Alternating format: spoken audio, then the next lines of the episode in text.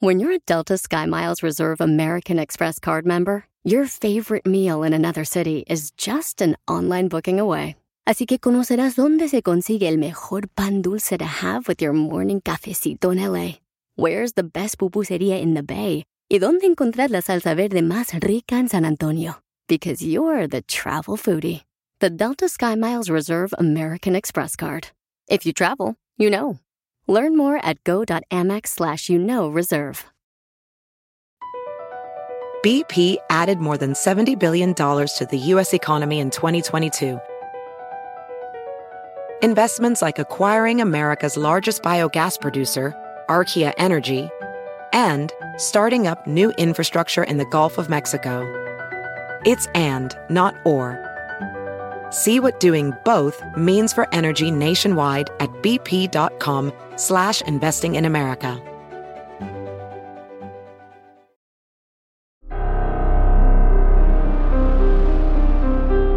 En Código Misterio encontrarás temas relacionados con energías, cuarzos, sanaciones, meditación, ovnis, fantasmas, pirámides, misterios inexplicables, culturas antiguas y continentes desaparecidos. Pero también nos remontaremos al conocimiento de nuestros ancestros para vivir una vida más sencilla pero plena. Bienvenidos.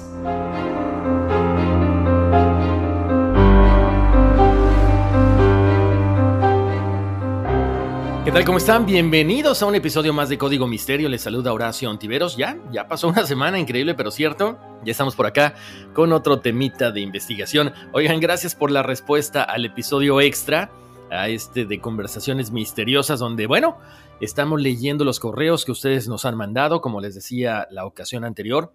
La idea es que podamos interactuar ya sea a través del chat de los martes, como lo hemos estado comentando, ya queremos regresar, lo que pasa es que hemos estado un poquito ocupados preparando algunos temas y algunas cosas, ¿no?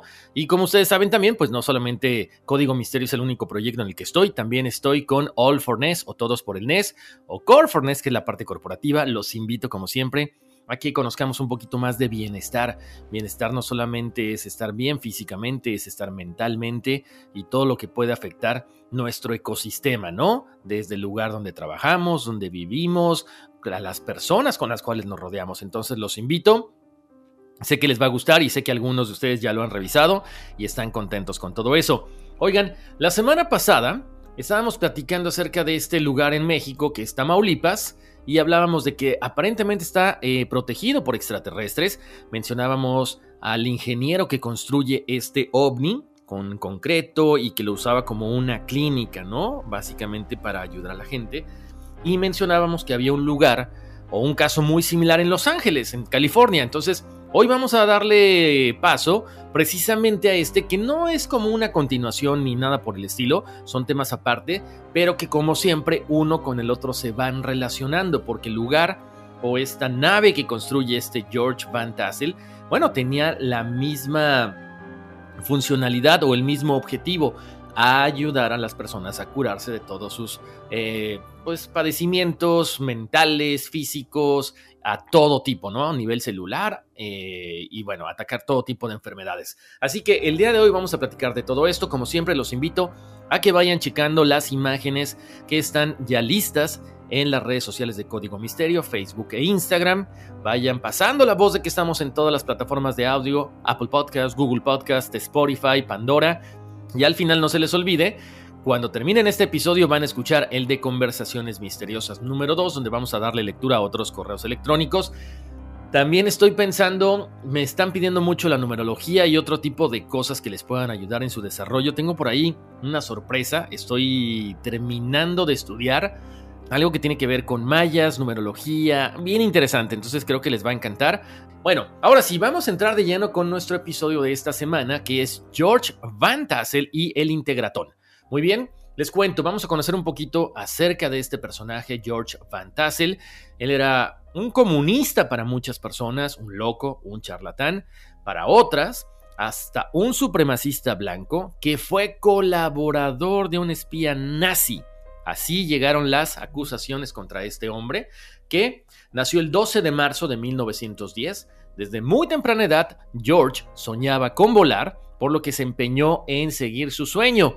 Obtuvo su licencia de piloto en 1927 a los 17 años de edad.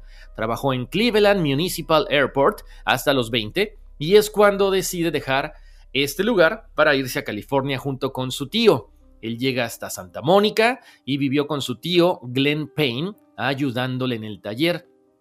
Y ahí como siempre, es cuando conoce a un personaje muy importante en su vida. Este personaje era un tanto misterioso, excéntrico, de origen alemán, y se llamaba Frank Kritzer, que se presentó en este taller para que repararan su Essex cuatro cilindros. Lo curioso es que él pide que no le cobre nada. La historia de este personaje interesa tanto al tío como al sobrino, que ayudan al visitante no solamente reparando el Essex, sino hasta le dan dinero para que regrese a su lugar de origen, que era en el desierto de Mojave. Bueno, aparentemente Frank Kritzer les comentó que él era buscador de metales preciosos, específicamente oro, pero debido a problemas pulmonares por sus largas estancias en lugares húmedos en busca de este metal, los médicos le habían prohibido continuar con su actividad en esas condiciones, así que decidió probar suerte en otros lugares. Es cuando se interesa en aquella zona concreta del desierto de Mojave y les dice que tiene grandes planes para realizar en esta roca gigante que se llama Giant Rock. Este lugar, Giant Rock, es un bloque de gran tamaño localizado en el desierto de Mojave que limita con la población de Landers, California. Cubre 540 metros cuadrados de tierra y mide 7 pisos de alto. Se piensa que Giant Rock es el bloque más grande del mundo y para los indígenas de la zona es un lugar sagrado.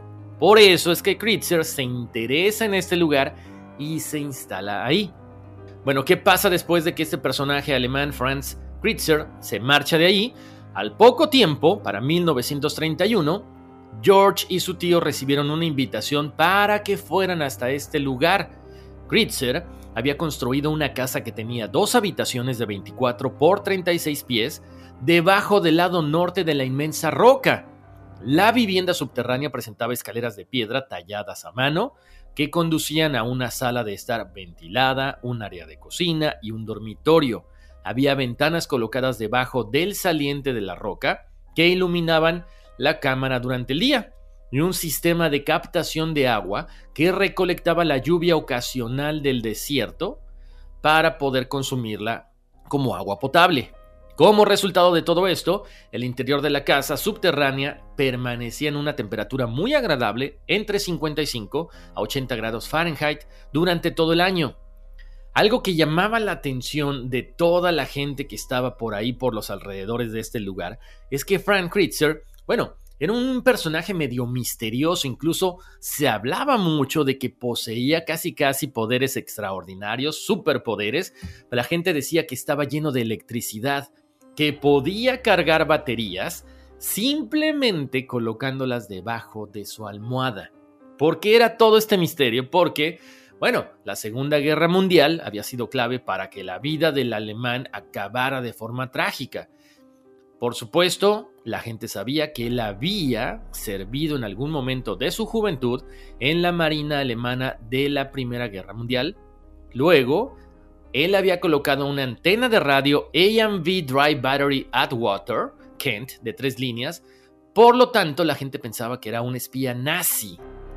Obvio, él era radioaficionado, él estaba en este desierto, no había gente eh, o mucha gente alrededor de él, pero Después de instalar esta antena tuvo que comprar otra, por lo tanto pidió ayuda a sus vecinos y como que levantó sospechas. Por lo tanto, los lugareños, sus vecinos, le advirtieron a la policía que quizá Frank era un espía nazi, por lo tanto, decidieron allanar su morada y una redada que llegó a, su casa abajo de esta roca el 24 de agosto de 1942 acabó con una explosión en la cueva donde vivía el alemán, atrincherado para no ser detenido.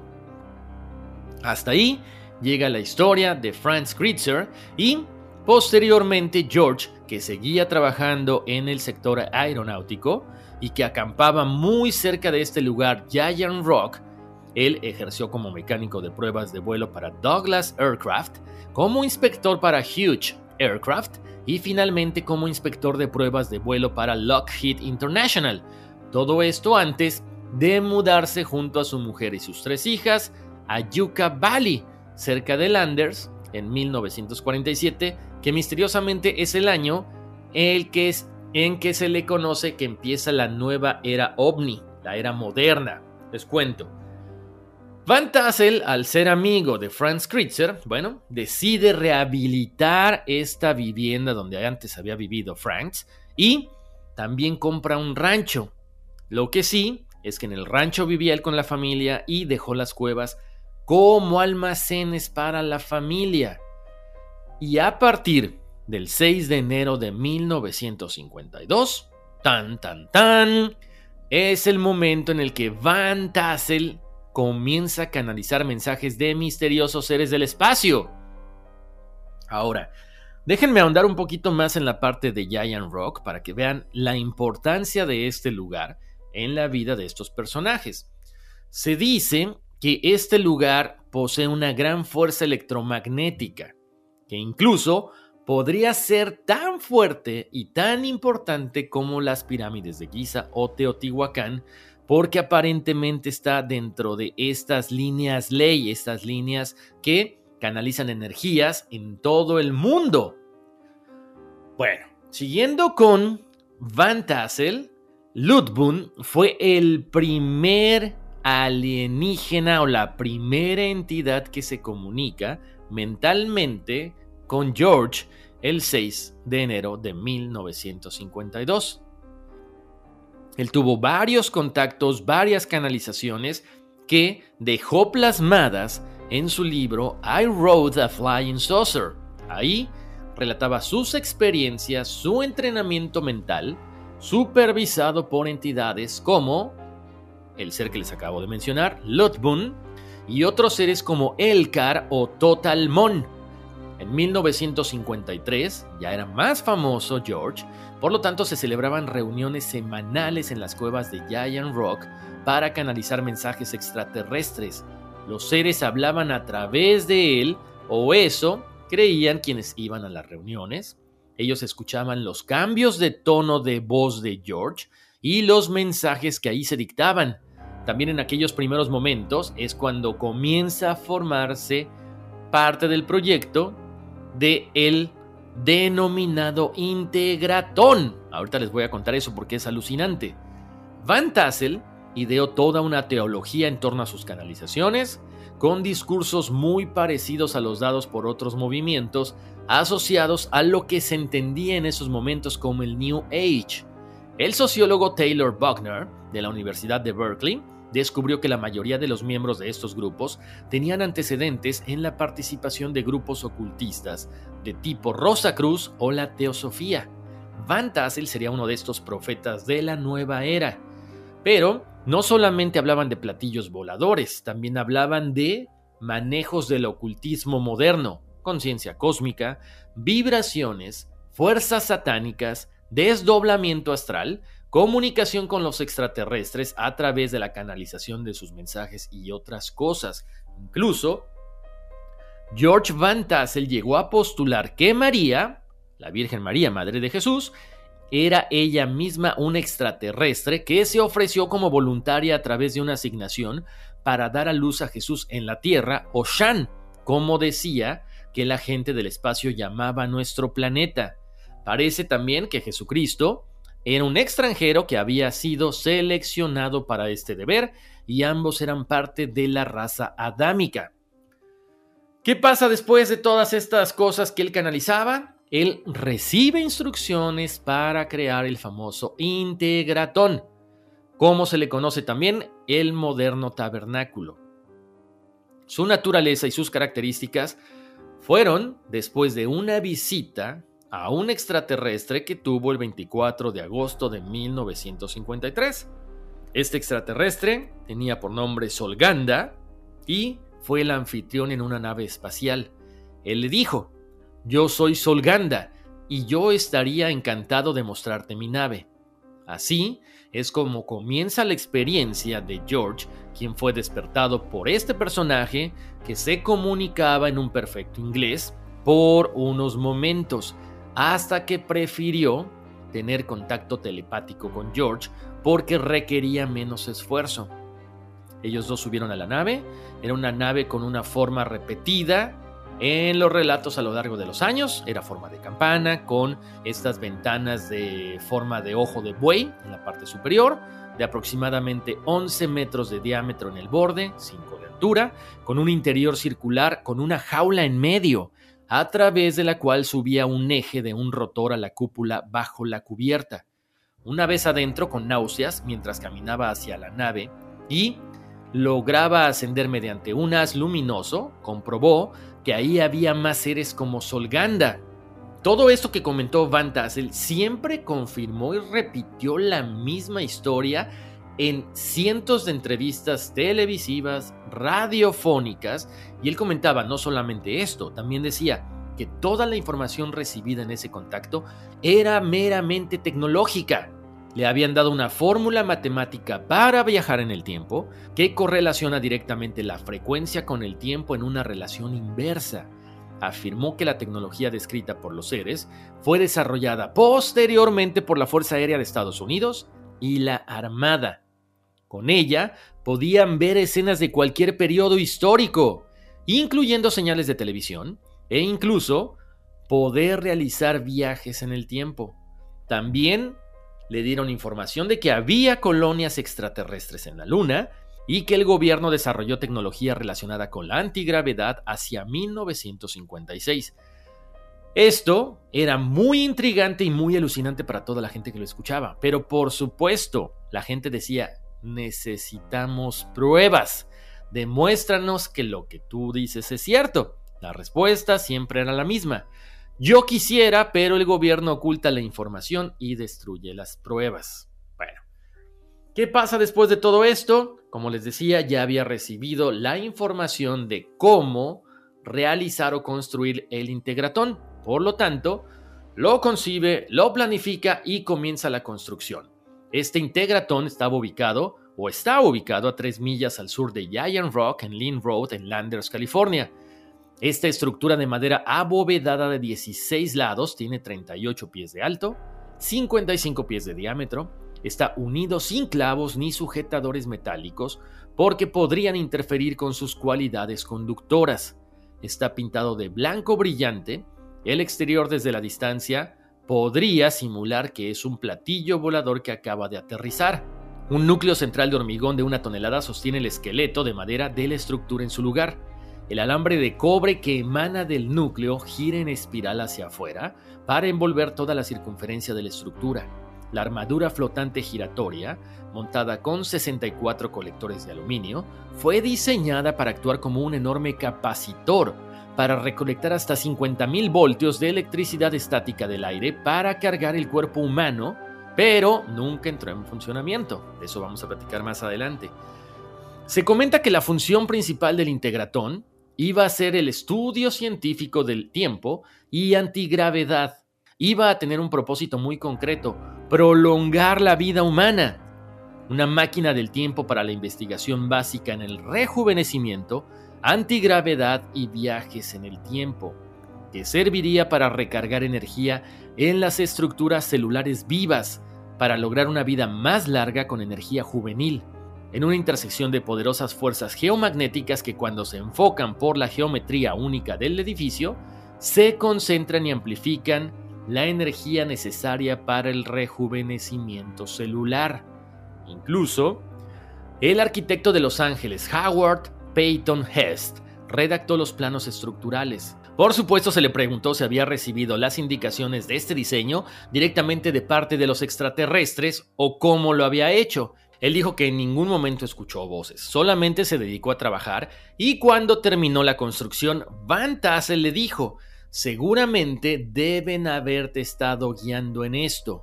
Es exactamente lo que queremos, pero Howard Payton también mencionó que escuchó voces que pretendían ser personas del espacio dando mensajes a través de las cuerdas vocales de Van Tessel. Ahora, aquí hay una cuestión interesante porque dice que Van Tessel no pagó la construcción. Básicamente sus devotos, su grupo, fueron los que financiaron la ejecución del proyecto. Por lo tanto, fue una cuestión de financiación colectiva. Una vez que la estructura estuvo operativa, Van Tassel pretendía que los participantes se pusieran trajes blancos, entraran y pasaran por el piso inferior en un arco preciso de 270 grados, durante el cual cada individuo estuvo expuesto a las vibraciones electromagnéticas rejuvenecedoras de la máquina antes de salir por la puerta trasera. La revolución de un anillo externo ubicado entre los dos pisos de la estructura generó la energía que transfirió y concentró las fuerzas electrostáticas, dentro del estator alojado en concreto, ubicado en el centro del piso inferior. Por lo tanto, en lugar de sentarse entre las dos bobinas de cobre de diseño de la los participantes de Van Tassel se sumergieron en una gigantesca espiral generadora de cobre que rodeaba todo el edificio. Por supuesto, no solamente era la energía del integratón, también era la energía que emanaba Giant Rock, Ahora, ¿quiénes financiaban toda esta construcción? Por supuesto, los devotos, los hermanos, los amigos, los que creían en que Van Tassel era una persona como un Moisés del siglo XX, que ahorita lo vamos a platicar, ¿no? Y que además estaban muy interesados en la eterna juventud y en conocer de cerca a los hermanos cósmicos. Para aquel entonces, Van Tassel contaba con un número de seguidores cada vez más alto. El culto que le tenía como figura central tuvo varios nombres durante varios años. Se llamó la Hermandad Cósmica de Cristo, el Ministerio de la Sabiduría Universal, el Colegio de la Sabiduría Universal, incluso a las reuniones periódicas se unió la publicación de una revista, The Proceedings of the College of Universal Wisdom, que comenzó a lanzarse cada dos meses. Tenía un público bastante grande y la familia mandaba ejemplares para seguir captando adeptos. Incluso parece que mandó alguno que otro ejemplar al mismísimo FBI. Por supuesto, ¿qué buscaban con estos mensajes? Extender cada vez más todo este conocimiento con extractos de los libros, mensajes canalizados de los seres extraterrestres, para que la humanidad alcanzara mayor longevidad y poder conocer su verdadero potencial pero además también mantener relaciones estables con otras especies intergalácticas. Es momento de hacer una breve pausa, pero regresando seguiremos platicando acerca de George Van Tassel y el Integratón. Across America, BP supports more than 275,000 jobs to keep energy flowing. Jobs like building grid-scale solar energy in Ohio and producing gas with fewer operational emissions in Texas. It's and, not or. See what doing both means for energy nationwide at bp.com slash investing in America. Estamos de vuelta aquí en Código Misterio. Les saluda Horacio Ontiveros. Seguimos platicando de George Van Tassel y esta eh, construcción que él logra erigir ahí muy cerquita de Giant Rock en el desierto de Mojave y que básicamente pretendía curar a la humanidad y prepararla para mantener relaciones estables con seres de otras galaxias. ¿Qué pasaba durante todo este tiempo? Que la gente se volvía cada vez más adepta a este movimiento de Van Tassel. Y es cuando mucha gente o cuando muchos seguidores lo nombran como el Moisés del siglo XX. Él mencionaba, aparte de lo de la Virgen, también decía que Adán y Eva fueron extraterrestres al igual que María, que el nacimiento de Jesús había sido vigilado y supervisado por un platillo volador, que era la estrella de Belén, y que la Nueva Jerusalén sería un segundo satélite de la Tierra y que además Ashtar era el principal colaborador de Cristo. Además, ahí ya empezaban a tener algunos problemas en cuanto a la supremacía blanca, porque George hablaba de elementos racistas muy evidentes y también trataba de sacar la mayor cantidad de dinero a sus seguidores para seguir haciendo realidad el proyecto que había sido dictado por el hermano cósmico Solganda. ¿Qué pasaba con el Integratón? Pues parecía que los fondos estaban acabando, por lo tanto, Van Tassel, como los mensajeros de otros mundos, comenzaron a pedir más donaciones para realizar modificaciones que aseguraban un mejor funcionamiento del edificio. Las donaciones continuaron durante décadas. Se dice que alcanzaron un valor estimado de unos 150 mil o 200 mil dólares. Todo esto venía también, por supuesto, reforzado con las conferencias alrededor de Estados Unidos, de Canadá, de la convención anual que se llevaba a cabo en Giant Rock, conocida como Interplanetary Spacecraft Convention, que tuvo 25 ediciones hasta que Van Tassel muere en 1978, pero de eso vamos a ahondar más adelante. Les cuento, era tan importante esta convención que incluso la revista Time asistieron a este evento. El live que cubrió la Interplanetary Spacecraft Convention de 1957 informó que habían llegado aproximadamente 1.200 terrícolas a la convención, o 1.200 personas, para platicar acerca de historias de platos voladores y quizá con suerte poder ver algún avistamiento desde este lugar. ¿Qué pasó después de todo esto? Ahí es cuando ya el FBI se empieza a mostrar un poquito más cauteloso y preocupado por esta situación, porque para muchos Básicamente George Van Tassel quizá era un desequilibrado con delirios de grandeza que se creía un profeta de la nueva era en la que la Federación Galáctica ganaría un nuevo aliado con nuestro planeta Tierra. Pero el problema es que ya las donaciones cada vez eran más altas. Por supuesto, había años en que ganaban menos, había años en que ganaban más. Pero normalmente a este tipo de líderes de culto se les consideraba como personajes subversivos. Por lo tanto, tenían que entender bien qué era lo que estaba haciendo exactamente Van Tassel. La paranoia americana con el comunismo se encontraba en su punto más alto, por lo tanto las personas comenzaron a decir que Van Tassel era un comunista. Por lo tanto, desde 1954 el contactado comenzó a ser vigilado. Todo esto a pesar de que para muchos era un patriota americano, quizá un poco excéntrico, pero a final de cuentas siempre luchaba por los ideales de la gente. De esta forma, durante los siguientes años, el FBI puso mucha atención a las donaciones que recibía, pero también específicamente a su proyecto Integratón. Según el propio investigado, él contaba con un centenar de colaboradores, pero nunca reveló sus identidades. En la última etapa de su vida fue igualmente relacionado con grupos supremacistas blancos, sospecha que podía verse reforzada si las personas atendían algunos de los mensajes que le dictaban los extraterrestres y que compartía tanto en las reuniones como en los escritos de la revista Proceeding. El equilibrio entre mensajes pacifistas y críticas hacia el mestizaje hicieron que fuera muy difícil probar esta posible relación, así que esta acusación solamente quedó en el aire. Durante una entrevista televisada en 1964, Van Tassel describió a los extraterrestres como jóvenes, personas blancas con un buen bronceado saludable y de estatura humana promedio, estimada su edad en 700 años. Posteriormente, Van Tassel fue abandonando paulatinamente la publicación de la revista, al igual que los asistentes a la convención fueron cada vez mermando. Según aseguraba, pretendía acabar con la construcción del integratón y probarla consigo mismo antes de permitir su uso a otras personas. El problema es que no lo logró porque murió acompañado por su segunda esposa Doris Andre el 9 de febrero de 1978, justo cuando iba a dar una entrevista televisiva. Fue víctima de un infarto y tenía 67 años de edad. La estructura del Integratón se terminó en 1959, pero, como les decía, con la muerte de Van Tassel, digamos que el proyecto se quedó en un 90%, o sea, se quedó casi, casi a punto de terminar.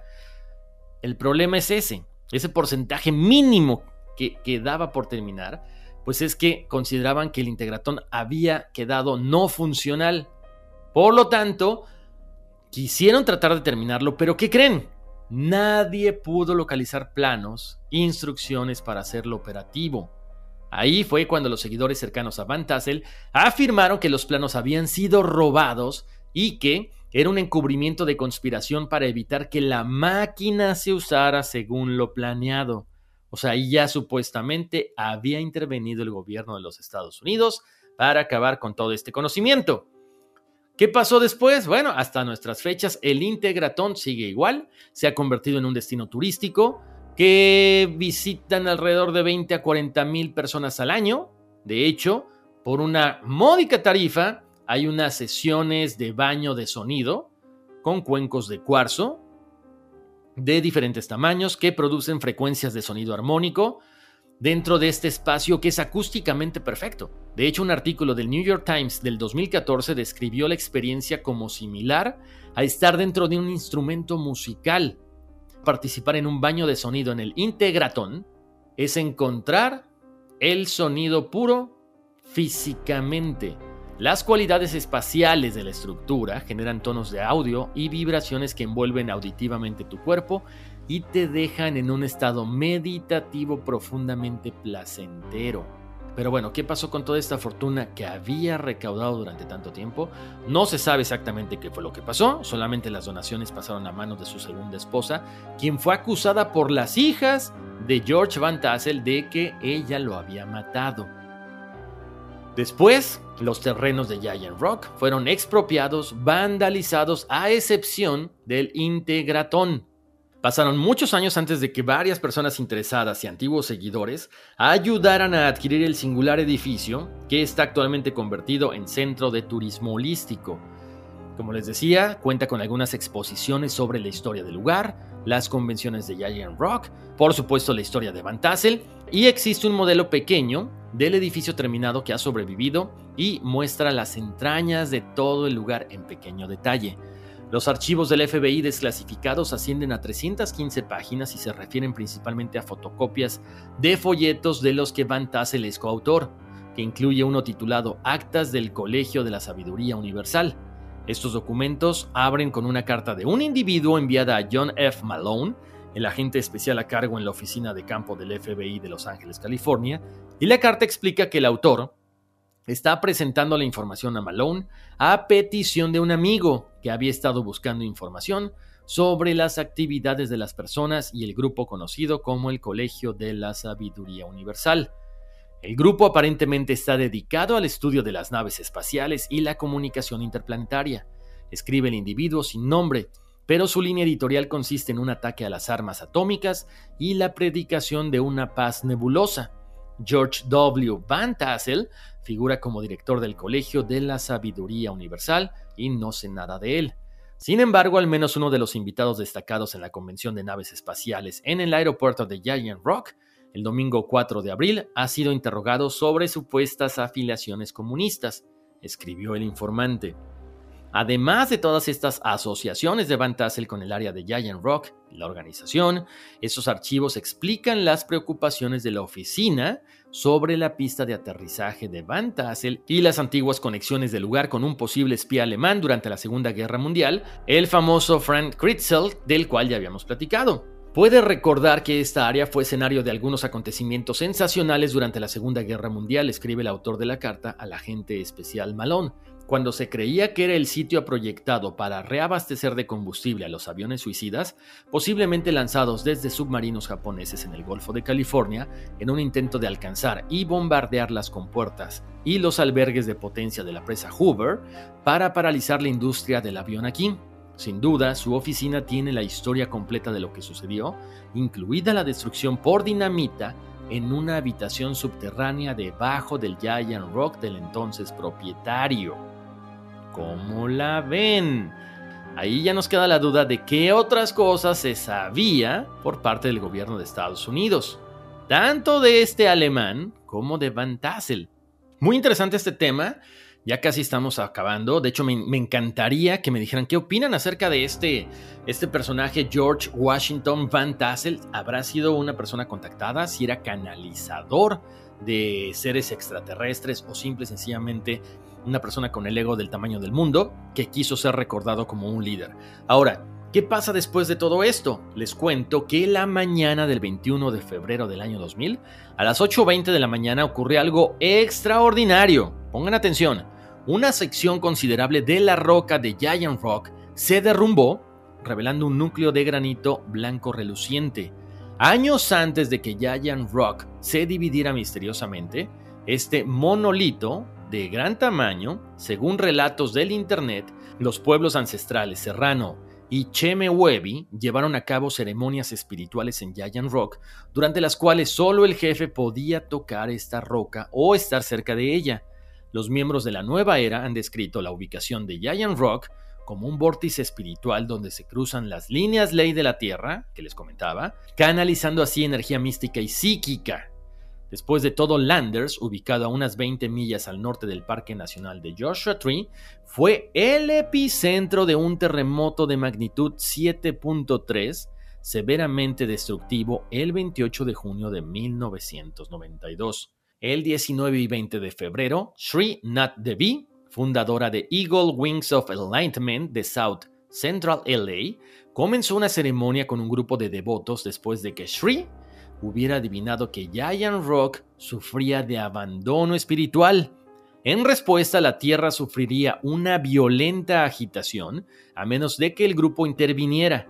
La historia detalla cómo la madre rompería la roca por un lado si respondía a sus oraciones. Alternativamente, si la gran roca se partía por la mitad, Madre estaba disgustada con la humanidad. Después del ayuno, el grupo comenzó la ceremonia en Giant Rock y se trasladó a la propiedad cercana de Integratón esa tarde. Ahí, desde la puesta del sol hasta las 3.30 de la mañana del día siguiente, de 8 a 10 participantes bailaron alrededor de una fogata hasta que la última persona cayó exhausta. El rito concluyó cuando una ligera lluvia comenzó a caer. La roca no solo se agrietó al día siguiente, sino que también se desprendió una enorme sección de un octavo.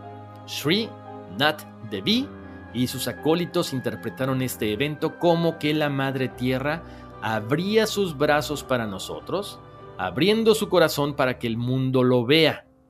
Este episodio agrega otra capa críptica a la extraña y colorida historia de Giant Rock, que, como les decía, muchos consideran la roca independiente más grande del mundo.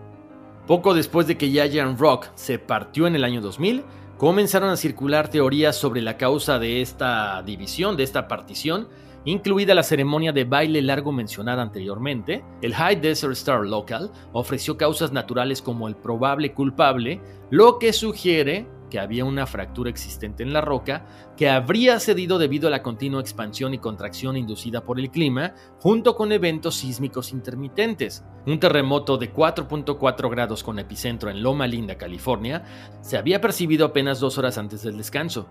Otra de las explicaciones más racionales fue que el calor extremo generado por las numerosas hogueras colocadas en todos los lados de la roca a lo largo de los años, algunas lo suficientemente grandes y calientes, como para causar daños duraderos en la piedra. Entonces, bueno, ahí nos queda la explicación lógica, una explicación eh, hasta cierto punto mística. Lo que ustedes piensen, me encantaría poder escucharlos de viva voz. Escríbanme por favor a contacto arroba códigomisterio.com. Revisen las redes sociales, Facebook e Instagram como Código Misterio. Pasen la voz de que estamos en todas las plataformas de audio, Apple Podcast, Google Podcast, Spotify y Pandora, entre otros. Y por supuesto, yo como siempre les mando abrazos, bendiciones. Nos escuchamos en el otro episodio donde vamos a leer algunos de sus correos electrónicos. Y vámonos, que aquí espantan. Across America, BP supports more than 275,000 jobs to keep energy flowing. Jobs like updating turbines at one of our Indiana wind farms and producing more oil and gas with fewer operational emissions in the Gulf of Mexico. It's and, not or. See what doing both means for energy nationwide at bp.com slash investing in America. I'm Chris Hahn, the Aggressive Progressive. Check out a new episode of the Aggressive Progressive podcast every Tuesday. You know, the election is heating up just as the year is winding down. Stick with me. I'll tell you the truth as I see it. Download the Aggressive Progressive on Pandora or wherever you get your podcasts.